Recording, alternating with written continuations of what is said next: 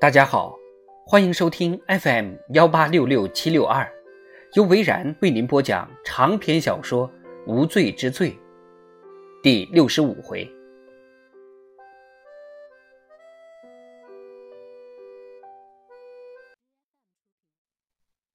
凯瑟琳院长的门是关着的，罗兰敲了敲门，一听见院长说“请进”，便推开了门。他正背对着门站着，听见罗兰进来，也没有转身，只是问了一句：“你确定玛丽修女是被人谋杀的吗？”“是的。”“你知道凶手是谁吗？”“还不知道。”凯瑟琳院长缓缓点了点头。“查出他的真实身份了吗？”“查到了。”罗兰说。“不过，如果你能直接告诉我。”就省事多了。他期待凯瑟琳院长反驳，他却说：“我不能说。为什么？很不幸，我的身份不允许我这么做。是他自己告诉你的？不算是，不是。可是我知道的足够多了。你怎么发现的？”院长耸了耸肩膀。他过去的一些资料不太合乎情理。你当面揭穿了他？没有，从来没有。他从来没有告诉过我他的真实身份。他说这关系到别人的性命。我知道一定是一段不太光彩的过去。玛丽修女想抛弃过去，想弥补所犯过的错。他的确做到了。他为学校。为学生贡献了很多，工作上的还是经济上的都有。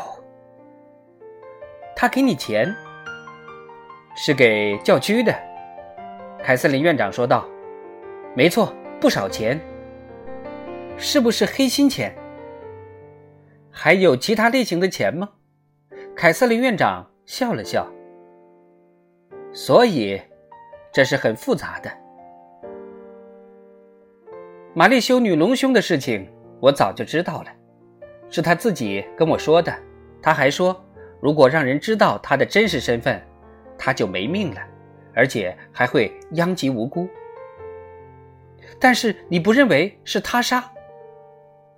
看起来像是自然死亡，但我想这种事情还是置身事外好。那你为什么又突然改变了主意？凯瑟琳院长说：“有个修女偷偷告诉我，她看见过一个男人走进玛丽修女的房间。我当时就起了疑心，但我又没有办法证明什么。另外，我也得维护学校的名声，所以我只能让你默默的调查，不要辜负了玛丽修女对我的信任。所以。”你才找到我，对的。现在你知道他是遭人谋杀的。嗯，他给我留了封信，给谁的？一个叫奥利维亚·亨特的女人。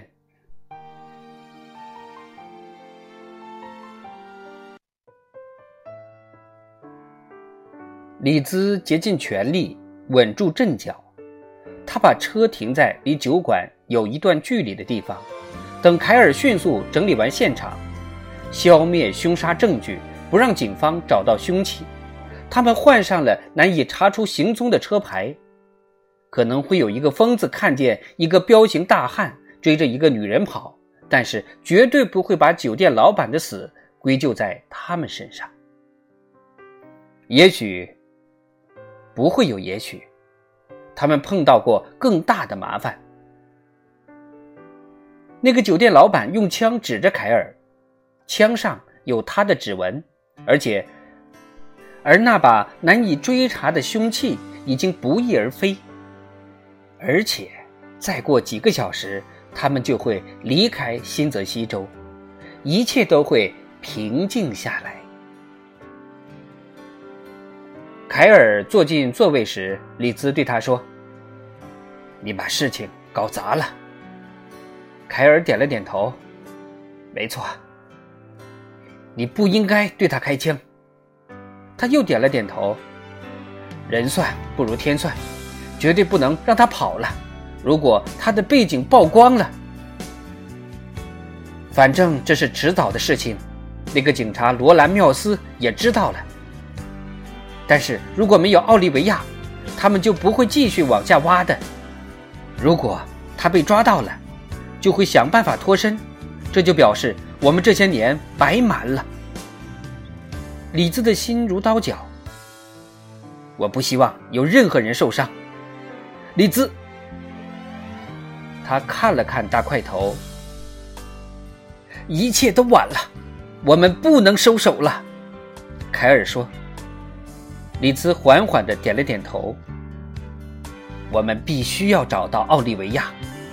凯尔接着说：“我是说，我们两个人。”如果让其他人找到他，就麻烦了。我们要以证人的身份通缉他，李兹说道。让警方密切关注附近的机场跟火车站，然后要首先通知我们，不能打草惊蛇。凯尔点了点头，说：“已经安排好了。”李兹思考着眼前的形势。我们要先回到办公室，说不定罗兰会找到一些关于吉米的消息。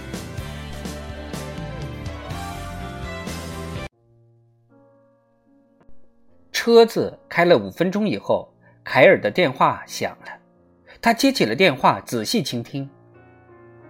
让他先下飞机，叫泰德跟踪他，千万要注意，不能打草惊蛇。我搭下班飞机过去。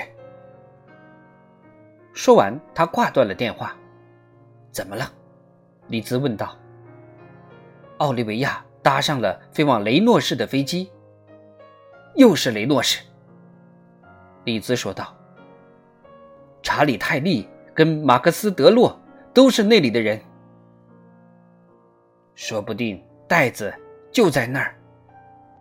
李兹在下一个路口右转，说：“所有的线索。”都在雷诺市，我们赶快过去。